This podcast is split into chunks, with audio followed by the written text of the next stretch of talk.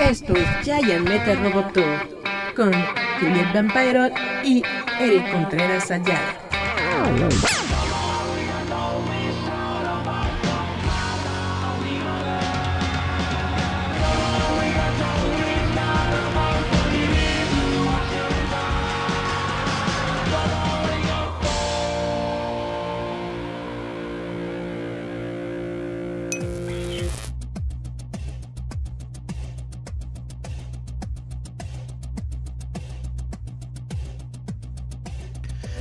Hola, hola, hola.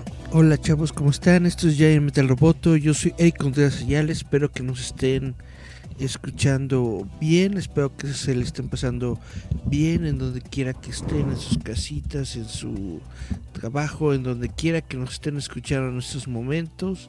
Espero que estén tranquilos y pues acompañados de, de alguien si es que lo están y si no pues de solitos también está muy bien, está muy padre que nos vean.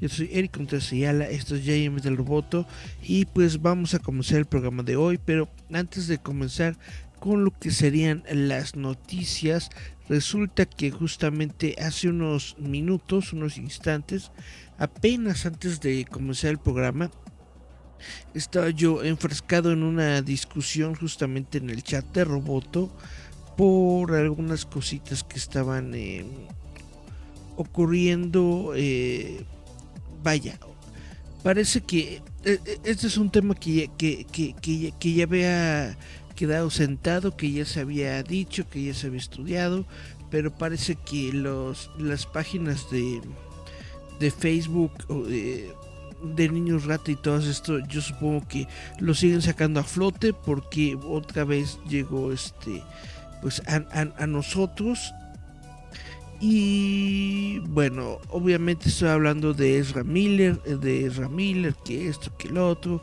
que el tipo, bla, bla, etcétera, etcétera. Pero algo que me llamó mucho la atención eh, fue la, eh, fueron los comentarios que tuvo nuestro queridísimo, queridísimo amigo eh, Jerry, Israel Jerry de, de Roboto, que justamente él, sube reseñas de cómics muy buenas a, la página de Roboto Comics. Si, si no las han checado, los invito a verlas.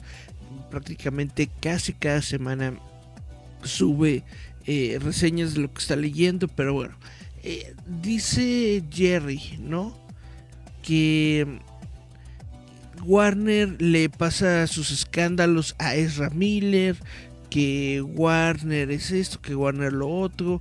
Y yo solamente le quiero decir a, Jerry y a, todas las demás personas que están viendo el programa y que siguen todos estos escándalos sobre Ezra Miller, que bueno, en primer lugar, Warner Brothers no son los papás de Ezra Miller. Warner Brothers no controlan a Ezra Miller. Warner Brothers no es el sistema jurídico de los Estados Unidos. ¿Con qué, a qué quiero llegar con todo esto? Que Warner Brothers no es el que tiene que, que justificar o el que tiene que salir a dar la cara por Ezra Miller o el que tiene que que que ¿cómo, cómo se dice? Déjenme ver si, si leo los comentarios. Perdonarle. Warner Bros. no es el que tiene que perdonarle nada a Ezra Miller. O sea, Warner Brothers, el estudio Warner Brothers, literal solamente es un estudio de televisión, un estudio de cine. Lo único que ellos hacen es producir películas. Lo único a lo que ellos se encargan es de hacer películas. La única eh, parte de Warner Brothers que tiene contacto o que se metió en algún momento con Ezra Miller, es la productora Warner Brothers Entertainment, también puede llegar a ser la productora DC Films, que son los que están produciendo la película de The Flash. Ahora, Warner no tiene por qué hacer comentarios o hacer declaraciones o hacer absolutamente nada para defender o ir en contra de Ezra Miller. no está dentro de sus intereses, no está dentro de lo que abarca su, vaya, su, empresa. Ezra Miller es, es una persona aparte, independiente, es un adulto que esperemos, un adulto responsable, que es el que tiene que ver por Ezra Miller. Warner Brothers no es el papá de Ezra Miller, en el sentido de que Warner Brothers no le tiene que decir a Ezra Miller cómo se tiene que comportar. Warner Brothers no le tiene que decir a Ezra Miller, oye, cuando vas a otro, a, otro lugar tienes que portarte bien, no tienes que asaltar a las personas, no tienes que meterte en conflictos con, con mujeres. O sea, de plano, Ezra, eh, Warner Brothers no es la guía moral, la batuta moral de Ezra Miller. Ezra Miller es una persona por, por sí sola. Warner Brothers no tiene en ningún momento que estar haciendo declaraciones a favor o en contra de Ezra Miller porque no es no va por ahí y que dicen no pues que probablemente tiene una exclusividad con Warner Bros. y que Warner Bros. le dice a sus actores cómo portarse. Bueno, es posible que tengan em, en sus contratos alguna cláusula de comportamiento para dentro de sus películas, para dentro del set, para con sus eh, colaboradores y los demás actores. Esto no quiere decir que se traslade al mundo normal o al mundo natural. Esto no quiere decir que Warner Brothers le diga a Ezra Miller cómo se tiene que estar comportando o lo que tiene que estar haciendo cuando Ezra Miller no se encuentra filmando una película. Ezra, Miller tiene que, que, llegar a esas conclusiones por sí solo. Warner Brothers no es el árbitro moral de Ezra Miller. Lo vuelvo a decir, no son sus papás. Ezra Miller no es el sistema jurídico de Estados Unidos en el sentido de que eh, ah, si Ezra Miller cometió algún delito, si Ezra Miller cometió alguna falta ante la justicia, es el sistema judicial de los Estados Unidos, porque Hawái pertenece a los Estados Unidos, el que tiene que decir y el que tiene que dictaminar y el que tiene que poner las pautas. Si ellos dicen esto se, se, arregla por debajo del agua. Ezra Miller le dio dinero a la gente y se acabó. Pues se acabó, ¿no? Ahí está la bronca. No tiene por qué meterse absolutamente en nada de esto. Warner Brothers, vuelvo a decirlo, Warner Brothers solamente hace películas. No es como en la ficción en la que una corporación gigante se hace cargo de todo lo que hacen sus empleados, ¿no? Como Vogue Internacional en, la serie de The Boys. No existe una corporación gigante que le diga a los, a los superhéroes cómo actuar, cómo deben actuar, cómo deben comportarse, nada de eso. No, Warner Brothers no tiene el, poder ni la capacidad de decirle a Ezra Miller cómo debe comportarse cuando no se encuentra frente a una cámara de cine haciendo una película de Warner Brothers. Entonces no, no, no, entiendo por qué tratan como que de meterle todo esto. Vaya, son cosas que no le compiten, que no tienen absolutamente nada que ver con Warner Brothers. No sé por qué tratan de, de entrelazar tan íntimamente a Ezra Miller con Warner Brothers. Ahora dicen, no, que es una es una hipocresía. Porque a Johnny Depp lo corrieron luego luego, ¿no? Y no, tengo que decirles que no. A Johnny Depp no lo corrieron luego luego. Johnny Depp, los escándalos con Johnny Depp son de hace varios años. Johnny Depp salió en la película pasada de de, de, Animales Fantásticos, no sé si se acuerdan, en la película 2 sale Johnny Depp. Y desde entonces ya estaban las, las, acusaciones en contra de Johnny Depp. Yo me acuerdo que varias mujeres, de hecho, estaban este, en, en, en, el Facebook, en las redes sociales, diciendo, ay, yo soy muy fanática de Harry Potter, pero no voy a ir a ver la película por Johnny Depp. Ya estaban los problemas con Johnny Depp y sin embargo la película se, sacó con Johnny Depp. No es una hipocresía por parte de Warner. La película ya estaba hecha. ¿Qué podía hacer Warner? Absolutamente nada. Cuando Warner vio que estaban escalando los conflictos y las, eh, las cosas que estaban diciendo en contra de Johnny Depp, entonces lo que hizo fue, ahora sí, retirarlo del papel cuando apenas estaban haciendo la producción de la siguiente película. O sea, cuando Johnny Depp apenas llevaba un día de filmación de la película, bueno, ahí se lo puedes cambiar. ¿Por qué Warner no ha hecho absolutamente nada para cambiar a, a Ezra Miller de Flash de la película de The Flash, esto ya lo habíamos dicho, por eso yo digo que es un tema que ya se había tratado, al menos aquí en este programa ya lo habíamos hablado hace dos semanas. La película ya está hecha, la película ya está completamente hecha. Es una película de 200 millones de dólares. No es algo que haya costado 20 pesos. Es una película de 200 millones de, dólares en donde prácticamente el 90-95% de la película tiene la cara de Ezra Miller.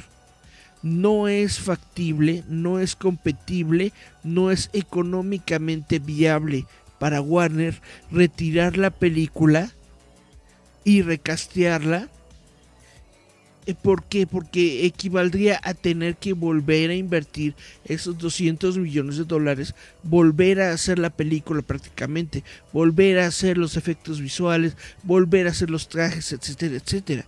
Entonces es más viable para Warner Bros. intentar esperar un poco a que se alejen los rumores, a ponerse en estos momentos a decir vamos a cambiar al actor no, se puede cambiar el actor antes, no se puede cambiar al actor después. Y dirán, no, que en esta película en donde quitaron al actor fulano eh, y, lo intercambiaron digitalmente por el actor este, Sutano, era un actor secundario en una película que se encontraba en su etapa de postproducción que era el momento ideal para decir, ¿sabes qué? Podemos invertir un poco más en los efectos visuales, vamos a intercambiar a este actor con este otro. Solamente fueron unas cuantas escenas, vuelvo a repetir, casi en el 95% de las escenas de The Flash aparece Ezra Miller. Es prácticamente imposible. Dicen por ahí meterle deepfake. La tecnología de deepfake o lo que sea que estén utilizando para eh, eh, intercambiar a un actor por otro digitalmente, tampoco cuesta 20 pesos, tampoco es algo así, nada más porque ya se tiene la tecnología, ah, pues ya tenemos la tecnología y podemos ocuparla. No, aunque ya tienes la tecnología, tienes que pagar por la tecnología, tienes que pagarle a un equipo de expertos que saben utilizar esa tecnología para que la utilicen. Y eso no cuesta 50 pesos, no cuesta 100 mil dólares, no es algo que puede llegar a los cientos de miles de, millones de dólares. Por eso no lo están haciendo. Si fuera tan sencillo, dicen lo, de Cabil, ¿no? Si le removieron el, bigote a, Henry Cabil en, en la Liga de la Justicia. Bueno, la Liga de la Justicia ya se había filmado. Ya habían filmado esas escenas de Cabil con la barba, con el bigote. ¿Qué podían hacer? Pues solamente quitarlo con, con, CGI. No tenían otra, otra forma de hacerlo. y se encontraban justamente en la etapa de postproducción, es decir, se encontraban justamente en ese momento de la película en donde están ocupando efectos visuales y pues pueden llegar a ocupar un poco más de presupuesto para mejorar esos efectos visuales. Pero una cosa es un poco más de presupuesto a completamente eh, desbarcar todo, ¿no? De, de, nueva cuenta. Ahora, la película de The Flash ya se hizo, ya está hecha, ya está creada. La película por completo. ¿Por qué no se ha estrenado en las salas de cine? Porque Warner Brothers está esperando que estos escándalos pasen o por lo que sea, a lo mejor están creando nuevas escenas, no lo sé. ¿Por qué eh, eh, están tardándose tanto en estrenar esta película? Pues yo creo que es por los escándalos. Si existe otra razón, pues esa razón la, la, sabrá Warner Brothers y la sabrán sus ejecutivos y ya la, la, gente común, la gente de calle como nosotros, pues normalmente no llega a enterarse de todas esas cosas, ¿no? Entonces eso es lo que tengo yo que, decir sobre, sobre Miller.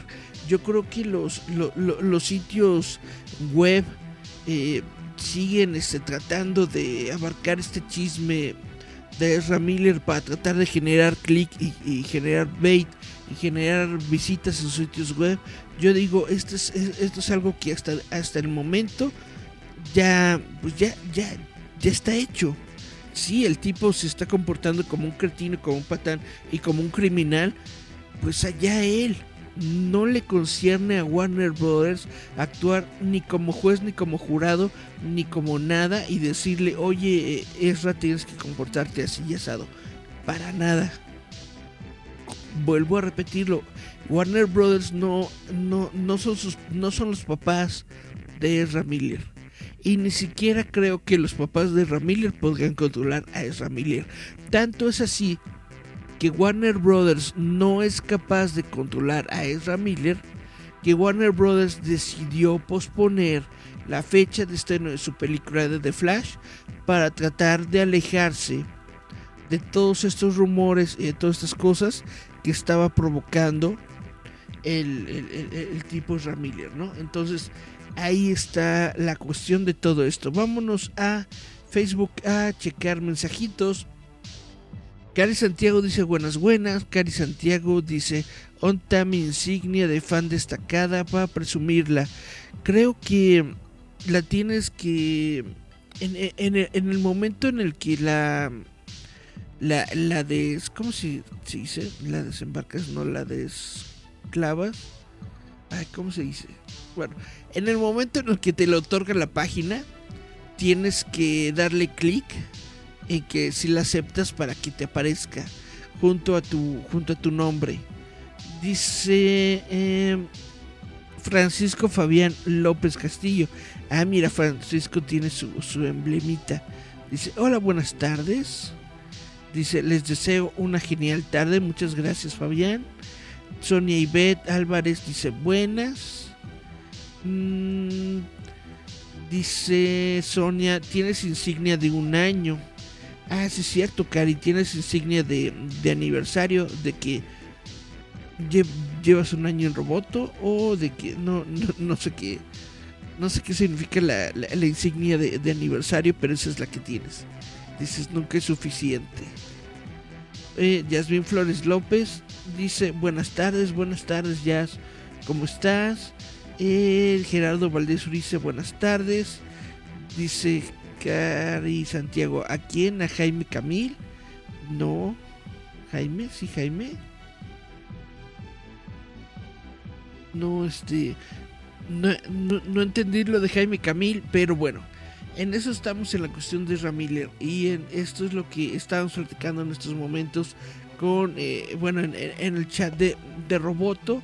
Y sí, quedamos en que ese tipo de temas en los que tendríamos que reunirnos para platicar tal vez en un live stream, aunque pues no estoy yo este 100% seguro de que el, mismo staff de Roboto esté viendo el, el, show de Roboto porque como les digo, todo esto ya lo había yo platicado hace como dos semanas y de pronto llega Jerry con que, ay, ¿qué vamos a hacer con Ezra Miller?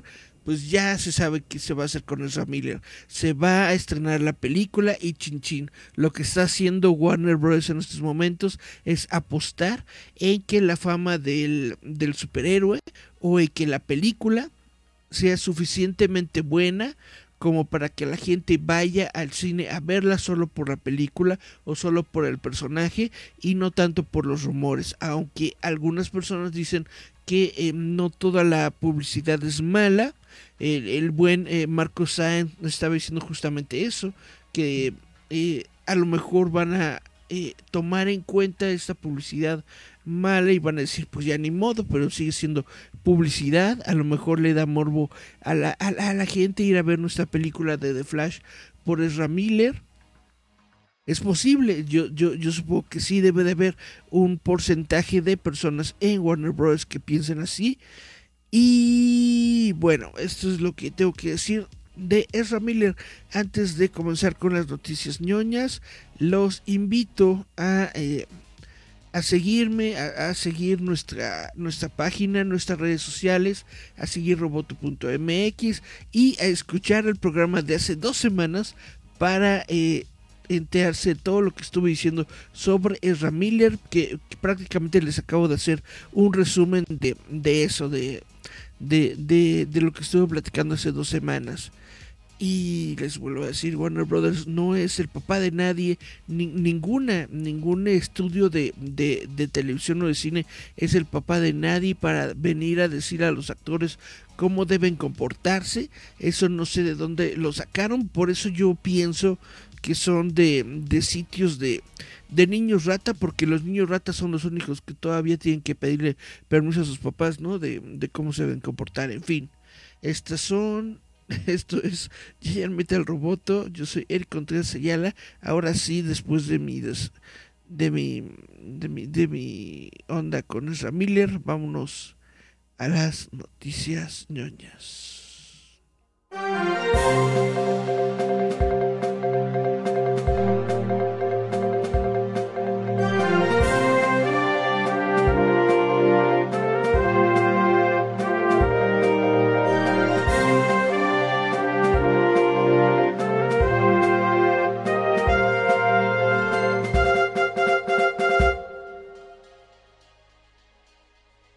Perfecto, pues entonces ahora sí vamos a meternos de plano con el tema principal del día de hoy, que son las noticias. Vamos a hablar un poco de algunos em, temas que me parece que son interesantes. Nada más déjenme checar, a ver si no tenemos mensajitos. Dice Yasmín, viene aquí escuchándote. Y dice Gerardo, es como Downey antes de ser Iron Man era un loquillo. Sí, tienes toda la razón. Robert Downey Jr. en su tiempo, este, pues vivía la vida loca. Y afortunadamente alguien le dio la oportunidad, que este fue eh, John Favreau. John Favreau cuando le dijeron que, cuando le dieron la oportunidad eh, eh, en el estudio Marvel de crear eh, la primera película de Iron Man, John Favreau le dio la oportunidad a Robert Downey Jr. de hacer al personaje. ¿Por qué, por, qué digo John Favreau directamente? Porque cuando tú tienes una ya una reputación como la que tenía eh, Robert Downey Jr. en esos momentos, hay, hay, hay varios problemas. Y uno de esos problemas es de que eh, necesitas tener un seguro que, que, avale tu, tu, actuación. No puede un estudio invertir, por ejemplo, 20 millones de dólares en darte el protagónico de una película si sabe que tú eres un, un, un, un, drogadicto, un alcohólico y que hace esto y hace esto otro y que causa estragos en el set. No pueden, no pueden darte una póliza de seguro. Entonces lo que hizo em, John Favreau, en ese momento, em, Robert Downey Jr. no podía tener una póliza de seguro a su nombre, simple y sencillamente por ser eh, Robert Downey Jr. Lo que hizo John Favreau es decir, no te preocupes, ponemos la póliza de seguro a mi nombre, yo respondo por ti. Dice, yo lo que quiero es tener a Robert Downey Jr. en mi película porque yo te respeto como actor y sé que tú vas a hacer un, eh, un gran papel como Iron Man. Y entonces Robert Downey Jr. se convirtió en Iron Man y Robert Downey Jr. se convirtió en la cara del universo cinematográfico de Marvel por 10 años. Y todo gracias a esta persona el mismo eh, Robert Downey Jr. le agradece mucho a, John Favreau por haber reactivado su carrera, ¿no? Y, esto dice mucho pues de una persona que en estos momentos se encuentra encargado de, de, las cosas allá en Lucasfilm, de, de varios proyectos de Star Wars. Es una persona que sabe a lo que va, que sabe lo que quiere y que sabe de lo que está hablando, ¿no? O al menos lo que está haciendo. Eso es lo que yo opino de John Favreau. Pero ya vamos a darnos a las noticias ñoñas si les parece bien. Lo primero de, los que de lo que les voy a hablar es de que George R. R. Martin acaba de revelar el título de la precuela de Jon Snow y confirma que fue idea de Kit Harrington. El creador de Game of Thrones, J. R. R. Martin, eh, ha revelado detalles sobre el spin-off de Jon Snow, confirmando que el rumorado proyecto es real según el autor de entre 73 años, el título provisional es Nieve, o sea, Snow. Y todo fue idea de King Harrington. Nuestro título provisional para el programa es Snow, dijo en una publicación. Hay cuatro programas sucesores de acción en vivo en desarrollo en HBO Snow ha estado en desarrollo casi tanto tiempo como los otros tres, pero por alguna razón nunca se anunció y nunca se filtró hasta ahora. El próximo spin-off de Jon Snow se confirmó hace solo unos días con Kit Harrington, Harrington regresando en el papel icónico de Jon Snow en Juego de Tronos. Y parece que Harrington tiene su propio equipo creativo trabajando en el programa. Parece que Emilia Clark ya mencionó que Snow fue idea de Kit en una entrevista reciente. Entonces esta parte está descartada. Sí, fue Kit Harrington quien nos trajo la idea. No puedo decirle los nombres de los escritores productores ya que aún no se ha autorizado su lanzamiento, pero Kit también los trajo, su propio equipo y son fantásticos. Y quienes aún siguen siendo un misterio, bueno, toda la serie, todo el proyecto aún sigue siendo un misterio, pero parece que el, el propio George R. R. Martin está a bordo. Yo lo único que tengo que decirle a George R. R. Martin, ya termina el libro. Ya termina el libro. Obi-Wan Kenobi. Vamos a hablar un poco sobre Obi-Wan Kenobi. Obi-Wan Kenobi está genial la, la serie de televisión.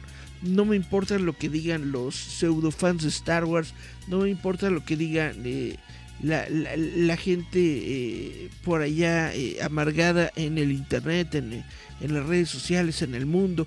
A mí me gustó mucho la serie de televisión de Obi-Wan Kenobi, me gustó eh, mucho cómo la desarrollaron. Yo sí tengo la capacidad de aguantarme seis episodios a que me cuenten una historia. No necesito que le metan acción a todo. No necesito que todos los episodios tengan que ser épicos. Yo sí me puedo aguantar un poquito a escuchar la historia. Y, disfrutarla. Afortunadamente tengo todavía ese, ese placer de disfrutar las cosas, de disfrutar las series y a mí me gustó mucho la serie de Obi-Wan Kenobi. Ahora, lo siguiente que voy a hacer es un spoiler. Espero que si no han visto la serie me disculpen, pero resulta que en las noticias de hoy, Obi-Wan Kenobi, un actor cameo, revela por qué regresó a Star Wars. Obi-Wan Kenobi acaba de terminar con un impresionante cameo de una leyenda de Star Wars. Y por supuesto, ha habido guiños a lo largo de la serie. Hemos visto al tío Owen y a la tía Beru en Tatooine, mientras eh, tuvimos también a una joven princesa Leia que iba del imperio. Incluso hubo un guiño a Star Wars Jedi Fallen Order, el videojuego. Y ahora una auténtica leyenda de Star Wars ha regresado y ha revelado por qué. Durante una entrevista con The Hollywood Reporter, Liam Neeson explicó por qué regresó como el legendario maestro Jedi Qui-Gon Jinn. Ciertamente, no quería que nadie más interpretara a Qui-Gon Jinn y quería mostrar mi respeto por George Lucas y este mundo mítico que creó, dijo. Además, Iwan McGregor es un amigo y me encantó trabajar con él durante The Phantom Menace hace 25 años. Qui-Gon Jinn regresa como un fantasma de la fuerza en los momentos finales de la serie en la que su antiguo padawan Obi-Wan se comunica con él en los desiertos de Tatooine. Además de esto, lo último que vimos de Qui-Gon fue en Star Wars Episodio 1, La amenaza fantasma, donde el maestro Jedi fue asesinado en batalla por Darth Maul. Y parece que a Neeson todavía le gusta su apariencia de precuela. Dice, me gusta Phantom Menace, lo dijo en una entrevista que dio a Sirius XM en el año 2020. Estoy orgulloso de esta película, estoy orgulloso de haber sido parte de ella. Tengo que ser un Jedi. Pude jugar con otros maravillosos sables de luz y esas cosas. Fue fantástico, realmente lo fue. Bueno, ha habido otros rumores, ¿no? Otros, este otros sitios web han dicho no que, que, que, Liam Neeson salió este remilgando de, Star Wars que no le gustó que bla bla que es para niños pues miren no miren lo que está diciendo en estos momentos. Está diciendo Liam Neeson está diciendo que está orgulloso de haber sido parte de Star Wars que está orgulloso de haber sido un Jedi que está orgulloso de la amenaza fantasma. Y eso solo quiere decir pues que es un gran actor, no es cierto.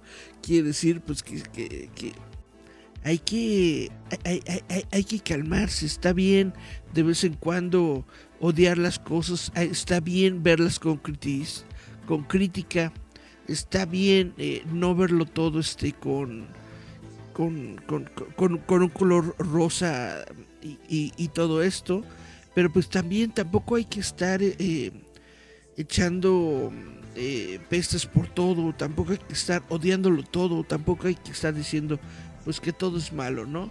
Hay muchas personas que en su momento no le gustaron las precuelas de Star Wars y ahorita pues hay muchas personas que crecieron con esas películas y que les gustaron esas películas y que están maravillados y que quieren ver más, quieren ver más sobre todo esto con lo que crecieron, quieren ver más historias sobre las precuelas de Star Wars y no tiene absolutamente nada de malo. Esta serie de televisión de Obi-Wan Kenobi prácticamente es un episodio 3.5 de Star Wars.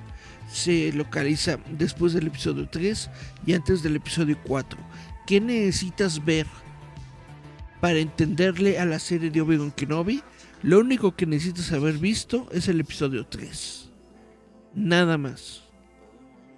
Nada más. Si viste el episodio 3, si viste el conflicto entre Obi-Wan Kenobi y Anakin Skywalker, con eso es lo único que tú necesitas para entender por completo de qué va y de qué se trata la serie de Obi-Wan Kenobi, que se encuentra en estos momentos ya completa, sus seis episodios, en la plataforma de Disney Plus. Chan, chan, chan.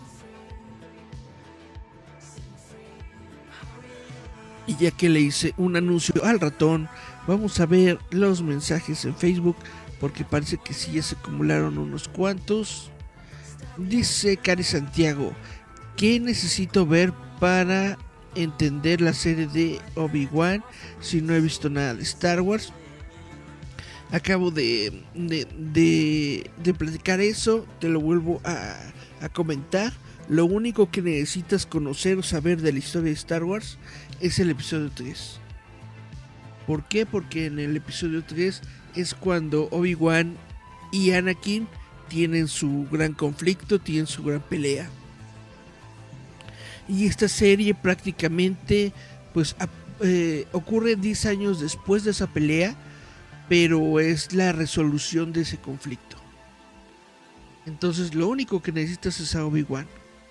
Sí es cierto que la serie de de Rogue One eh, eh, eh, es antes de episodio 4, pero esa serie es después de, de, Obi-Wan. Esa película, perdón.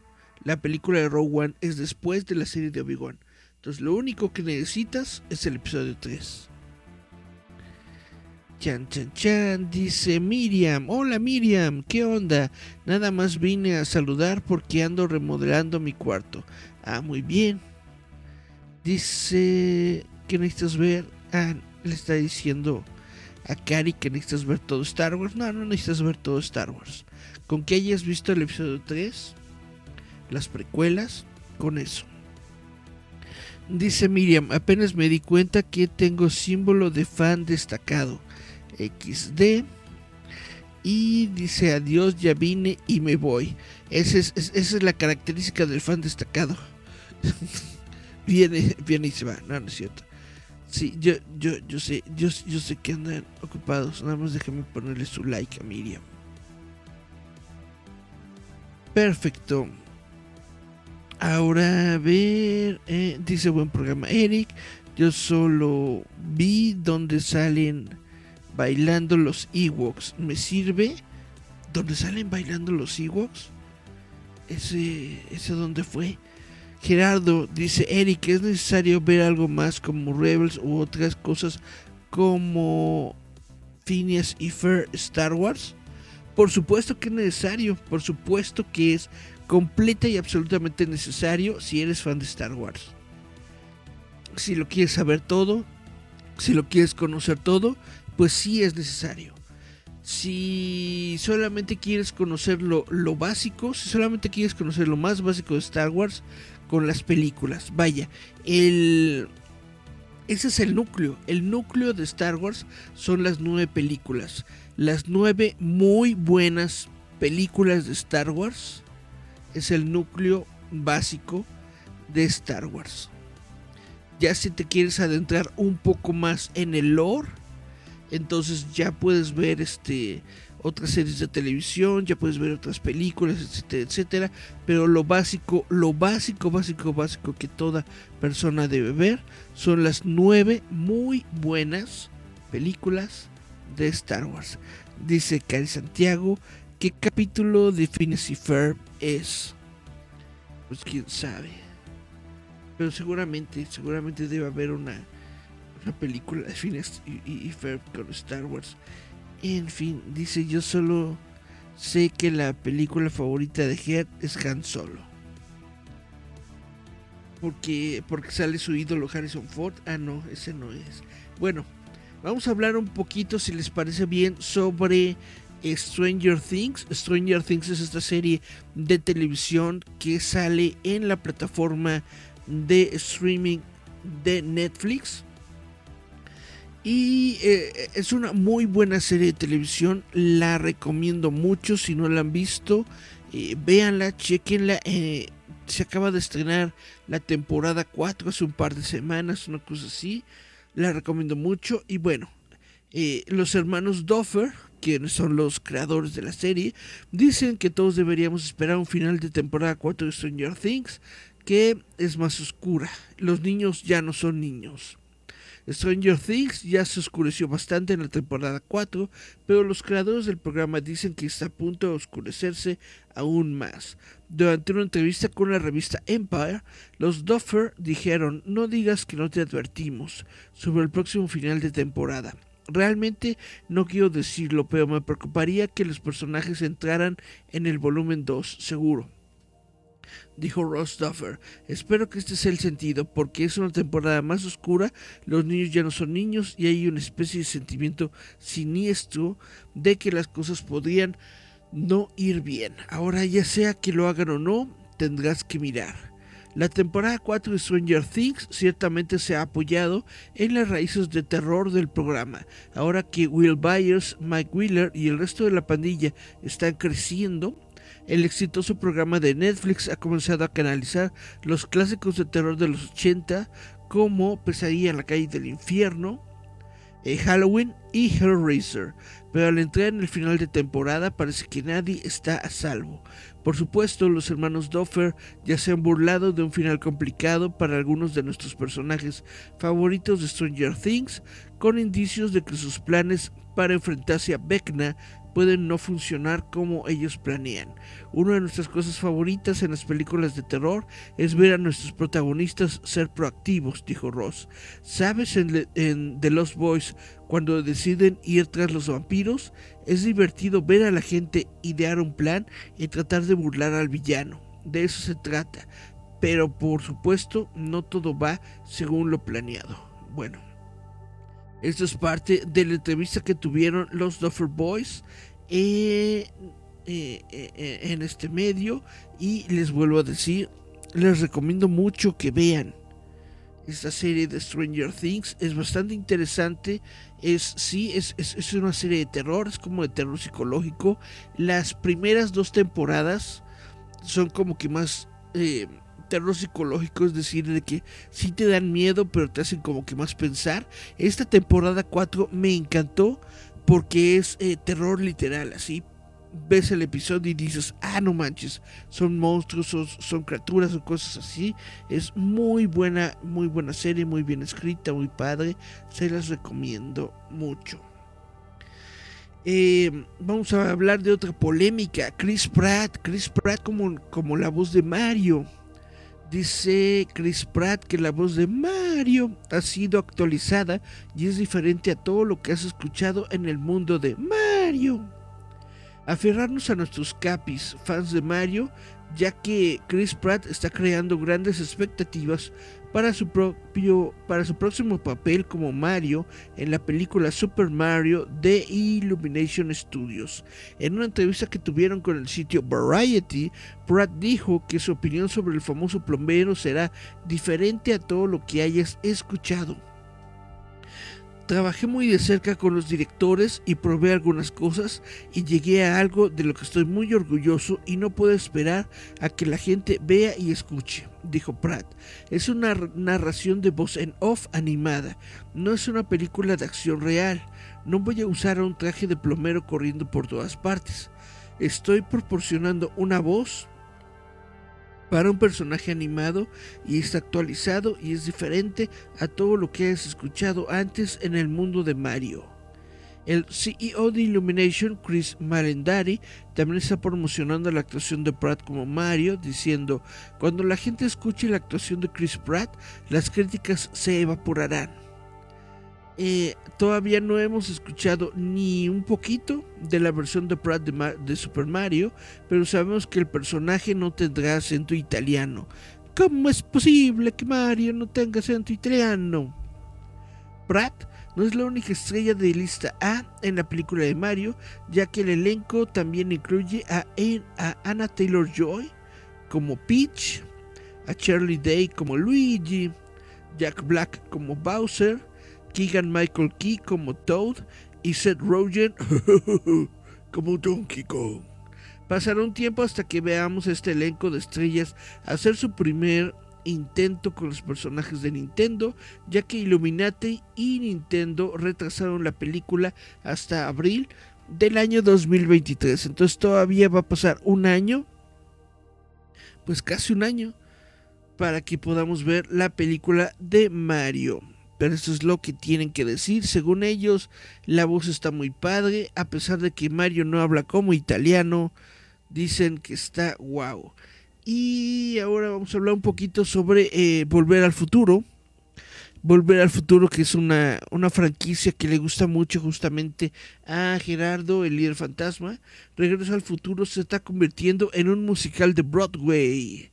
Grant Scott el miércoles se dio a conocer un nuevo avance para el próximo espectáculo que nos da una pista tentadora de qué esperar de la adaptación de Broadway. Sincronizan sus relojes, decía la cuenta oficial de Twitter.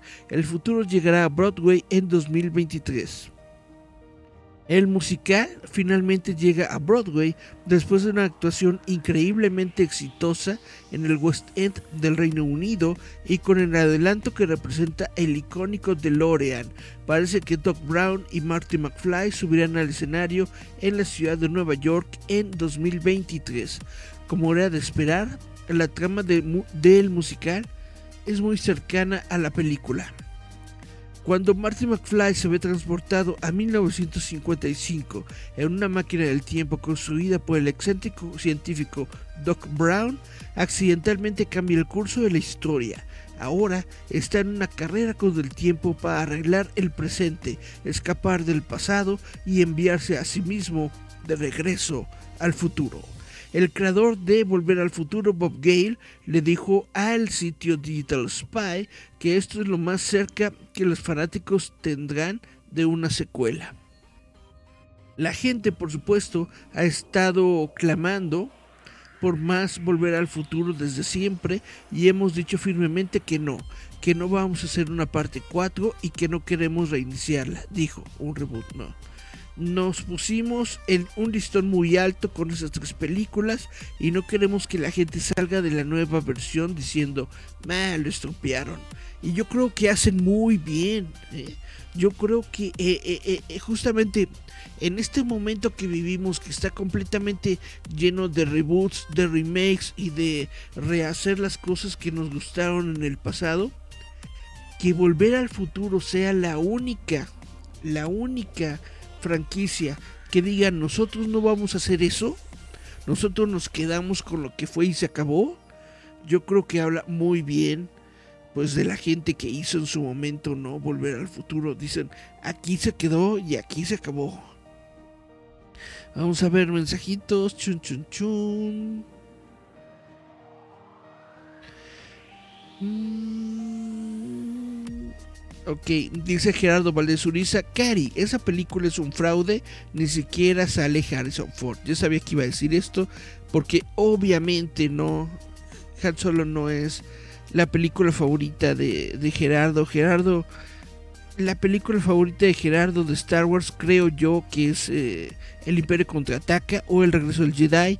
El Regreso del Jedi porque ya le tocó verla en los cines. Dice Cari Santiago, ¿qué opinas de que habrá temporada 2 del juego de calamar? Yo digo que es una temporada innecesaria. Cari, ¿cómo puedes decir eso? Eh, justamente el final de, del juego del calamar se quedó eh, eh, en esa continuación, se quedó dejándonos esperando esa continuación. El protagonista se fue dejando dejando a su hija, dejando sus ganancias, dejándolo todo. El protagonista decidió regresar al juego del calamar para destruirlo por dentro obviamente tenemos que ver esa historia, no nos pueden dejar simplemente con la expectativa. El juego del calamar se terminó con ese cliffhanger de que el protagonista de la, de la serie renunció a todo por lo que había luchado para regresar al juego del calamar para poder destruirlo por dentro. Ahora, el juego del calamar yo creo que es una de las producciones norcoreanas más geniales que han existido en los últimos tiempos. Es una, es una serie de televisión muy buena. Es una serie de televisión que tiene una primicia muy buena, muy especial, porque se basa en los juegos infantiles de que, que, tienen los coreanos, que, que jugaban los coreanos cuando eran niños es como si hiciéramos una versión en español, tendría serpientes y escaleras, tendría, no sé, la víbora de la mar y... ¿Cómo se llama este? El de... El de eh, los... Las estatuas de marfil. Bueno, todos esos juegos de la infancia con los que crecimos es, eh, eh, es, es, es un uso de esos juegos como una estrategia de venta de, la nostalgia, pero al mismo tiempo como una eh, manera de introducirnos a, a, Occidente, a esos juegos que se practican en Oriente, que no son tan disímiles o tan eh, separados de lo que nosotros jugamos en nuestro momento. Ahora, mucha gente se queja de la violencia de, del juego del calamar. No es una serie para niños en primer lugar. Y en segundo lugar, pues mm, tampoco hay tanta violencia como, como, la gente dice, como la gente cree. Hay cosas mucho más violentas en la televisión normal que el juego del calamar. Hay muchas noticias mucho más violentas que el juego del calamar le pones ahorita en el canal 2 de Televisa y están, están hablando de, algo violento.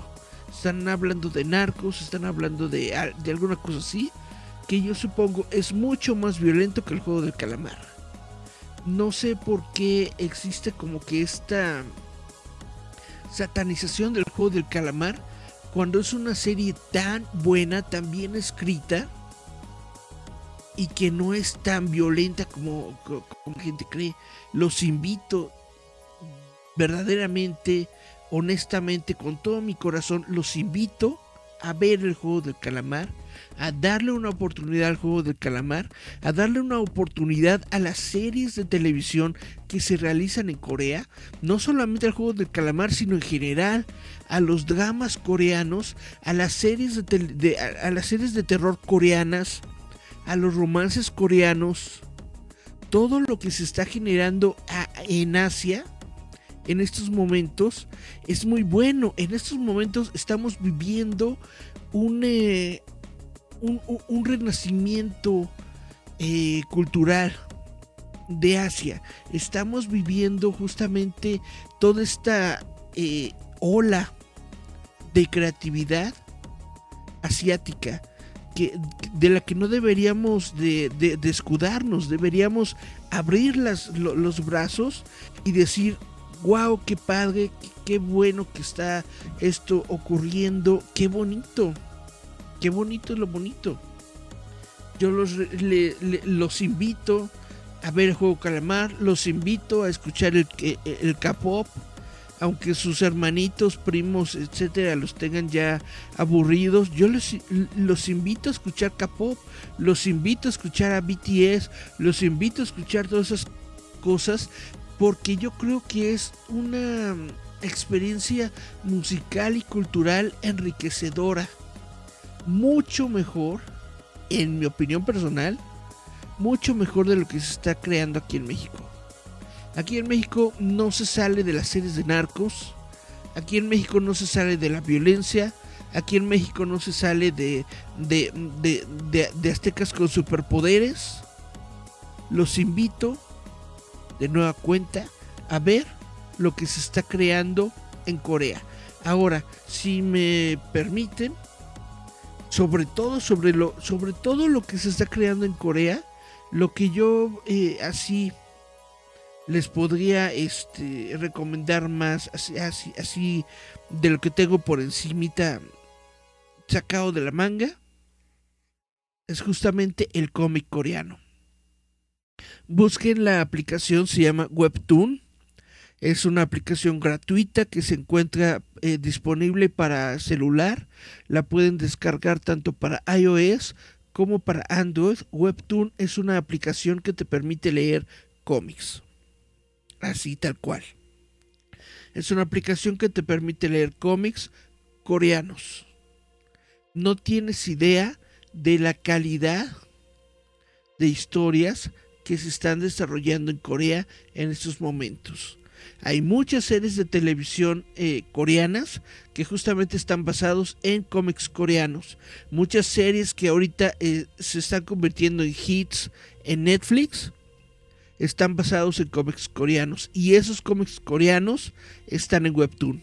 Entonces lo recomiendo mucho. Recomiendo mucho lo que se está desarrollando en Corea no tienes idea. La segunda temporada del juego del calamar para mí es algo genial. Es algo que estoy esperando desde que se terminó el juego del calamar temporada 1. Vamos a ver más mensajitos. Cari Santiago, ya sé, pero me gusta decirlo. Se te quiere jefecito por lo de Han Solo. Dice Rayos, el Doc baila y el de Lorian. Espero que que, que el Doc baile. Dice Cari Santiago, hay cosas mucho más violentas como la Rosa de Guadalupe y como dice el dicho.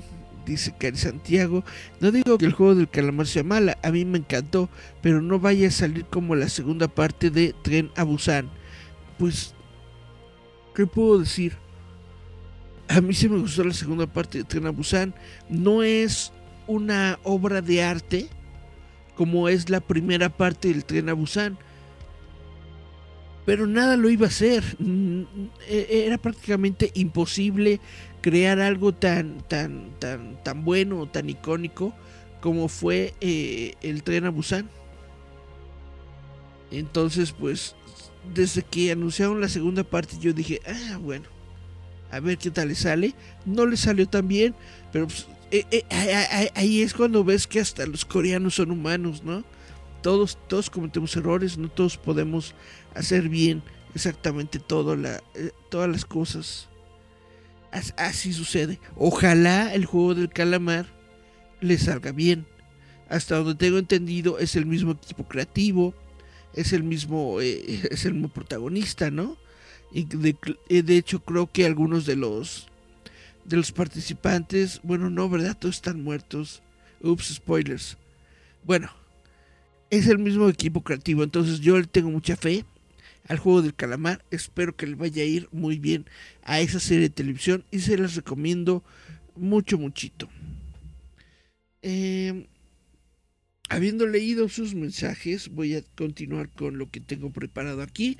Vamos a hablar justamente de Netflix, porque Netflix eh, comienza su segunda ronda de despidos, 300 puestos recortados. Los despidos han vuelto a afectar a Netflix y el transmisor despidió aproximadamente a 300 empleados el jueves, o sea, hoy, según ha podido saber el sitio Variety. Los recortes se dan en múltiples funciones comerciales de la empresa, con la mayor parte de los puestos de trabajo perdidos en los Estados Unidos. Estos nuevos despidos que Variety informó por primera vez a principios de la semana se produjeron solo después de que el gigante de la transmisión, que tiene una fuerza laboral global de aproximadamente 11.000 empleados, realizó una ronda inicial de reducciones de tamaño similar en mayo. En este momento, eh, Netflix despidió a 150 empleados y decenas de contratistas y trabajadores a tiempo parcial. El transmisor indicó que vendrían más rondas de despidos este año después de este primer grupo, ya que la compañía intenta ajustarse al precio de sus acciones, muy debilitados. Hoy lamentamos despedirnos de unos 300 empleados, dijo su portavoz de Netflix. al sitio Variety, si bien continuamos invirtiendo significativamente en el negocio, hicimos estos ajustes para que nuestros costos crezcan en línea con nuestro crecimiento más lento de los ingresos. ¿Ya ves, Están despidiendo gente para poder hacer, para poder tener dinero para el juego de Calamar 2 y tú este y tú les andas diciendo que ay no, qué feo, qué fuchi.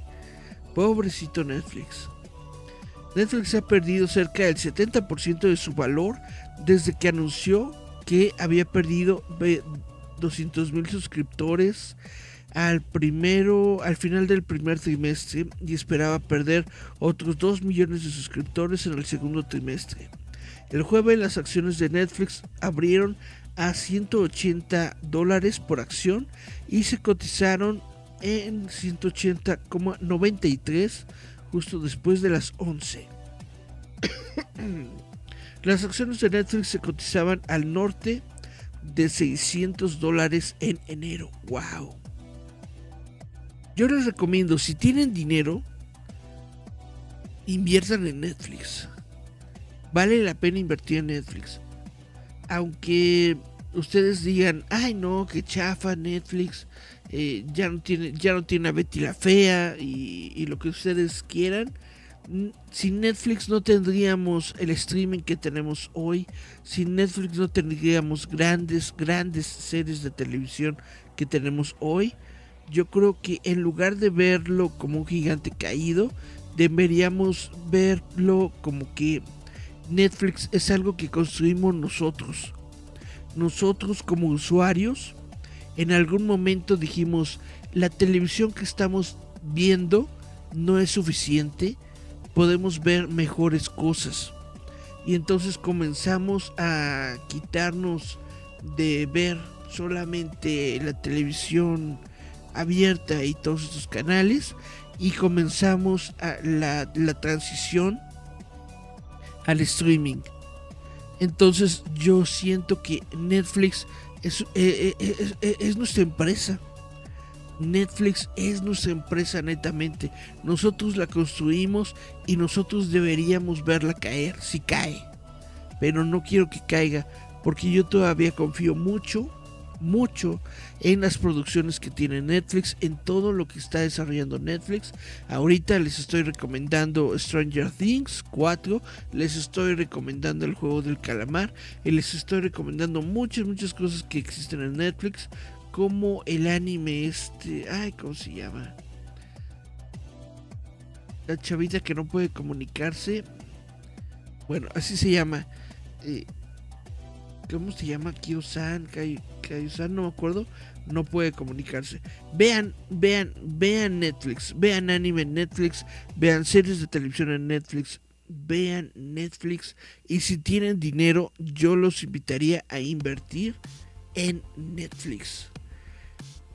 Y bueno, a la lucha de Netflix se suma el hecho de que el sector de los medios, sin mencionar el resto de la economía de los Estados Unidos, está siendo golpeado por los temores de una recesión que han hundido al mercado en territorio bajista, pero Netflix no es la única empresa de Hollywood que decreta despidos en medio del caos de Wall Street. Warner Brothers también ha recortado personal clave recientemente ya que busca reducir los costos y su carga de deuda luego de la finalización de la fusión entre Warner Media y Discovery y que condujo a la creación de la nueva compañía esta primavera.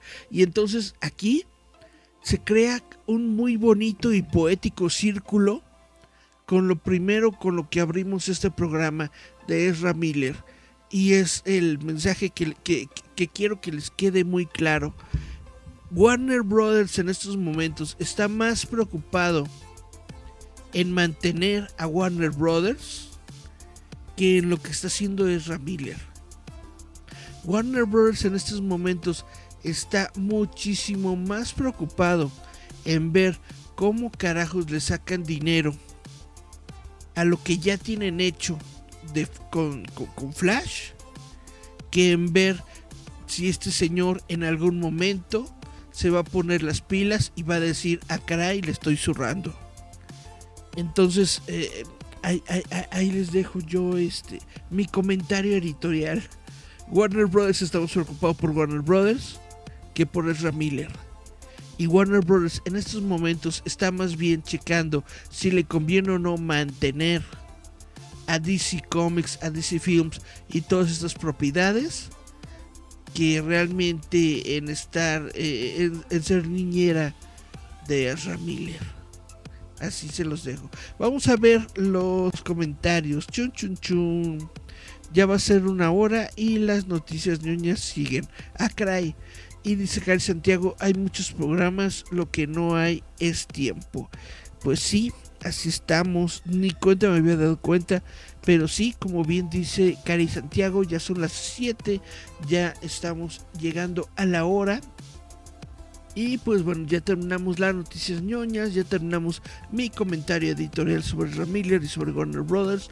Lo único que me queda por hacer es despedir el programa, no sin antes recordarles que nos encontramos promoviendo este evento que se llama No es una con.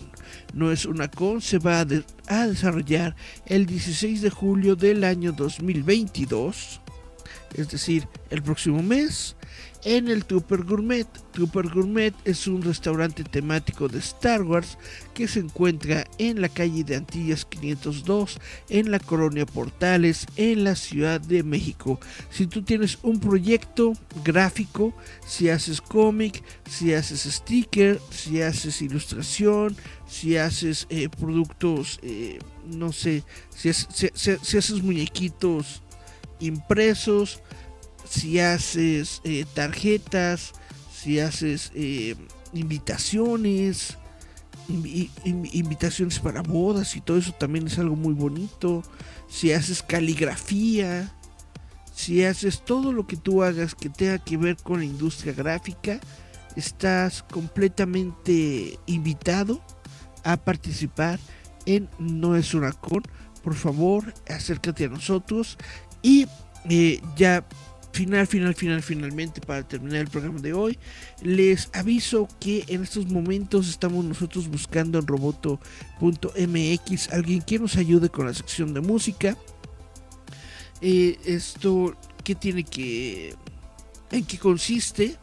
pues en que nosotros eh, constantemente estamos eh, invitados a conciertos, estamos invitados a ruedas de prensa, estamos invitados a entrevistas con bandas y todo eso que tiene que ver con música dentro de la Ciudad de México. Si a ti te interesa escribir sobre estos temas, si te interesa ir a, conciertos, si te interesa conocer bandas musicales, es probable que Roboto sea eh, el lugar para ti en donde puedas realizarlo. Entonces, mándanos un mensajito a contacto arroba roboto.mx si es que te interesa todo esto.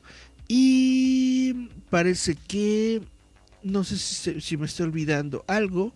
Dice Gerardo Valdés Uriza, excelente programa. Dice Gerardo Cari estrenó programa ayer. Tienes toda la razón. Tienes toda la razón. No se pierdan el programa del líder fantasma hoy a las 9 eh, pm. Muy bien. Entonces, esto es lo que me estaba faltando. Sí. Cari, Cari Santiago todos los miércoles a las 7 de la noche a través de Instagram en su Instagram que es Lizard Paper. Por favor, chequenlo, es muy interesante, es muy bonito su programa. Por supuesto, el Super Líder Fantasma todos los jueves a las 9 si es a las 9, ¿verdad? Todos los jueves a las 9 en, eh, en, la página de Facebook de Gerardo Valdés Uriza también ya están haciendo una hora de dibujo.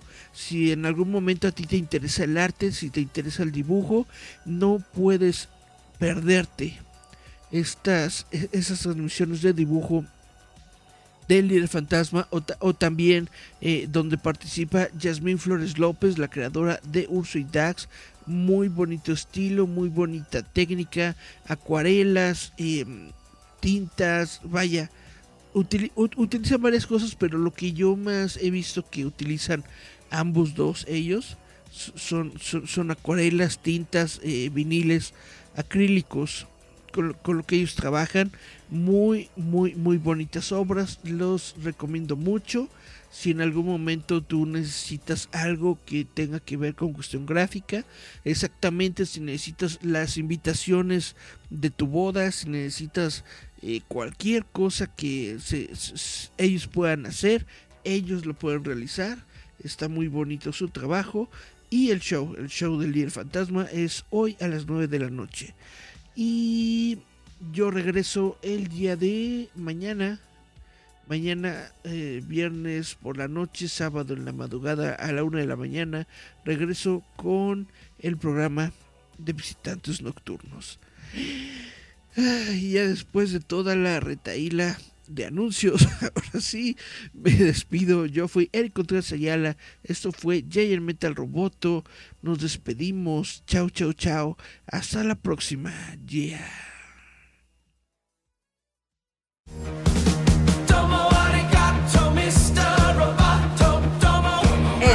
Esto es Giant Metal Roboto. when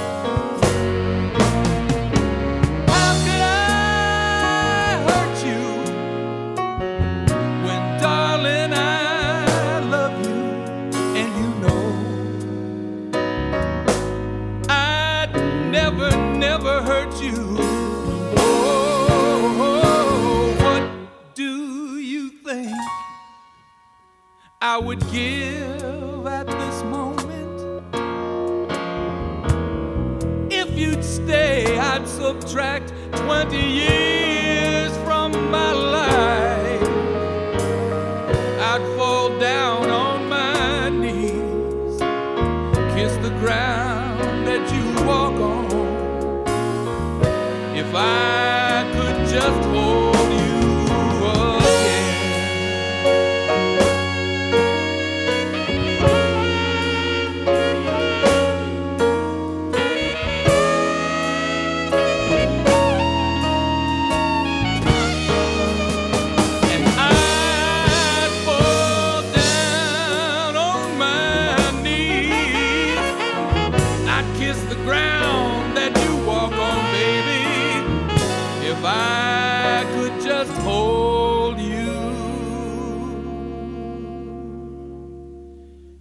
I could just hold you, if I could just hold you. Oh.